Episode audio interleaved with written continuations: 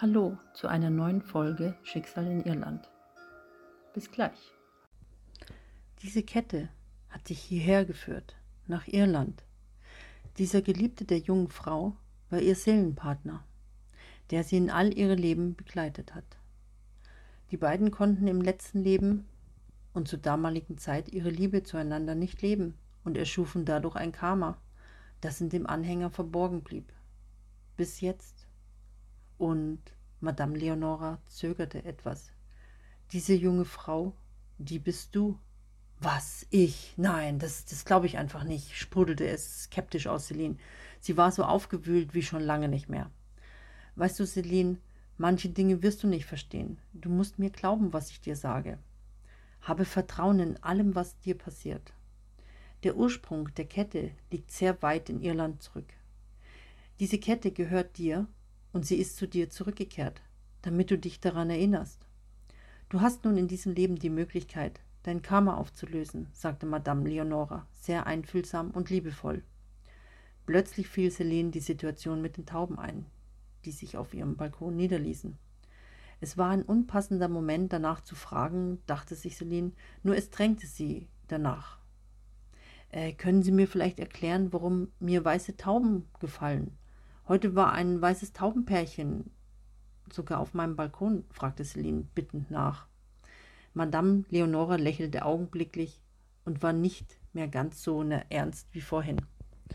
Die weiße Taube wird bei manchen Völkern als Reinheit bezeichnet, als etwas Heiliges angesehen und dazu wird sie von vielen Menschen als Seelentier gesehen. Die Taube ist ein Symbol des Weiblichen. Außerdem wird sie immer mit der Liebe in Zusammenhang gebracht. Nun ein Hinweis für dich.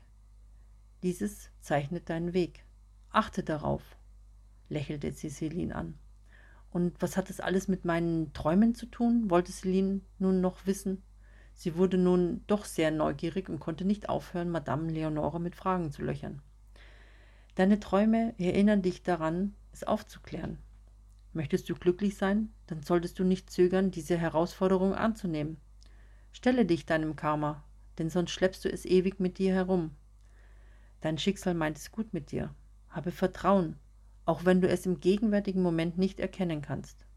Für einen kurzen Augenblick war es still.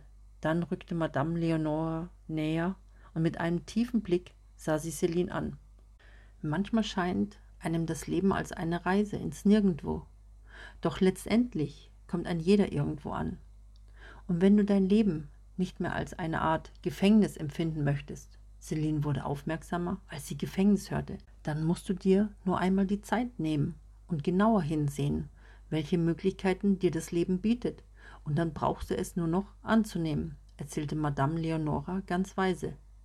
Du wirst das Karma auflösen, denn deine Sehnsucht wird es tun, fügte sie noch hinzu und sah Celine frohen Herzens an. Meine Sehnsucht wird es tun? Nach wem oder was habe ich Sehnsucht? fragte Celine und war ziemlich verwirrt. Das wirst du schon noch herausfinden. Es ist eine Überraschung und deine Aufgabe, sagte sie lächelnd. Was soll ich tun? Wann wird es soweit sein? waren Celines hintergründige Fragen. Keine Angst. Es wird alles zur rechten Zeit passieren. Die Kette wird dich daran erinnern. Achte weiterhin auf die Zeichen, gehe dem nach. Madame Leonore räumte ihre Wahrsagekarten zurück in ihre kleine blaue Samtschachtel, denn die brauchte sie für Celine nicht. Für Celine selbst war das alles zu viel. Fassungslos und wie versteinert saß sie auf dem schlichten Holzstuhl und konnte kein Wort mehr über ihre Lippen bringen. Nach kurzer Stille holte sie dann geistesgegenwärtig ihren Geldbeutel aus der Handtasche. Sie streckte Madame Leonora 50 Euro für die Sitzung entgegen. Aber Madame Leonora winkte ab. Sie nahm das Geld von Celine nicht an. Sie möchten kein Geld von mir? fragte Celine und war erstaunt über Madame Leonoras Großzügigkeit. Nein, es ist in Ordnung. Ich wünsche dir alles erdenklich Gute, Celine. Beide verabschiedeten sich voneinander. Als Celine das Geld zurück in ihren Geldbeutel steckte, ging sie wieder durch das stimmungsvolle kleine Vorzimmer hinaus auf die Straße. Vor der Türe blieb sie kurz stehen und blickte dem Himmel entgegen. Langsam wurde ihr bewusst, dass es einen Sinn zeigte und sie nicht verrückt war. Erleichtert, aber dennoch verwirrt, atmete sie tief durch und schlenderte für einen Moment frohgemut nach Hause. Auf ihren Weg tapste sie die dicken Pflastersteine entlang, vernahm bewusst jeden ihrer Schritte und fühlte sich weiterhin himmlisch, bis sie an der Half Penny Bridge vorbeikam. Von weitem sah sie eine junge Frau, die eine Jacke trug, wie Celine selbst in ihrem Kleiderschrank hängen hatte. Das war nun noch nichts Außergewöhnliches. Schnell konnte Celine das Gesicht der Frau erhaschen und musste erschrocken feststellen, dass sie genauso aussah wie sie. Im ersten Moment war Celine geschockt, doch ihre Doppelgängerin erweckte die Neugier in ihr und sie konnte sie nur weiter beobachten. Dabei war sie sehr aufgeregt und nervös. Es lag eine unheimliche Atmosphäre in der Luft, dass Celine das Gefühl gab, diese Situation wie in einem Kinofilm zu erleben. Die Person, die Celine in ihrem Blickfeld festhielt, schlenderte ans untere Ende der Brücke entlang der Promenade und ging langsam auf den Stand des Porträtmalers zu. Dort betrachtete sie die einzelnen Zeichnungen, die der Künstler zur Ansicht ausstellte. Celine fühlte sich total aufgebracht, denn diese Frau hatte nicht nur große Ähnlichkeiten mit ihrem Aussehen, ebenso legte sie dieselben Verhaltensweisen an den Tag, wie Celine es tat wie etwa die Hand ans Kind führen, wenn sie etwas faszinierend beäugte. Nach kurzer Zeit kam Celine in ihre Wohnung an. Sie war wie immer nachdenklich, wenn sie mit seltsamen Begebenheiten konfrontiert wurde. Einmal kurz durchgeatmet, legte sie damit ihre Gedanken zur Seite und wie verwandelt striff sie sich heiter mit ihren Füßen die Schuhe ab. Sprunghaft mit ihrem Denken galt nun ihre Überlegung an das Erzählte von Madame Leonora. So recht glauben konnte sie das alles nicht. Dennoch fühlte sie sich befreit von dem Gefühl, dass es nur Einbildung war, jedenfalls in diesem Moment. Deshalb ging sie freudestrahlend ins Wohnzimmer, um das Telefon zu holen, das, der, das auf dem Tisch lag. Und gut gelaunt rief sie bei Jessica in der Bibliothek an, um ihr zu erzählen, was sie von Madame Leonora erfuhr. Hallo Jessica, Du, mir geht es im Moment recht gut und das, was Madame Leonore erzählte, das ist wirklich beeindruckend, sagte Celine aufgeregt. Während dem Gespräch schlenderte sie beschwingt in die Küche und holte sich aus dem fast leeren Kühlerschrank die Flasche Wasser heraus.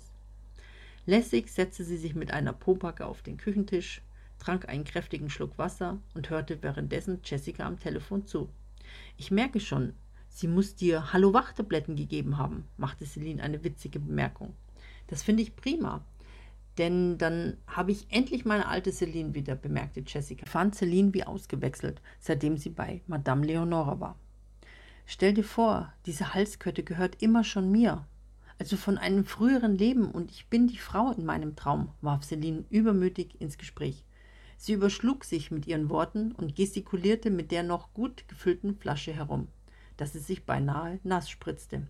Wie, die Kette gehört immer schon dir? fragte Jessica verdutzt nach. Sie konnte mit der Aussage von Celine überhaupt nichts anfangen. Du hast schon richtig gehört. Sie gehörte mir und jetzt habe ich sie wieder, antwortete Celine und nahm wieder einen Schluck aus der Flasche. Aha, das ist ja ein Ding. Du, das musst du mir genauer erzählen, wenn wir uns treffen. Hast du Zeit? Können wir uns in der Stadt treffen? Oder kommst du zu mir? Jessica war schon sehr neugierig, wollte unbedingt mehr wissen, was Madame Leonora sagte. Ich kann nicht. Ich bin heute zum Abendessen mit Chef verabredet und habe noch so einiges zu tun. Sobald ich kann, melde ich mich bei dir, okay? teilte Celine ihr mit. Ach so, okay. Bis dann, meine Kleine, und viel Spaß bei deinem Date, verabschiedete sich Jessica grinsend. Ich habe kein Date, knurrte Celine ärgerlich, um sich zu verteidigen.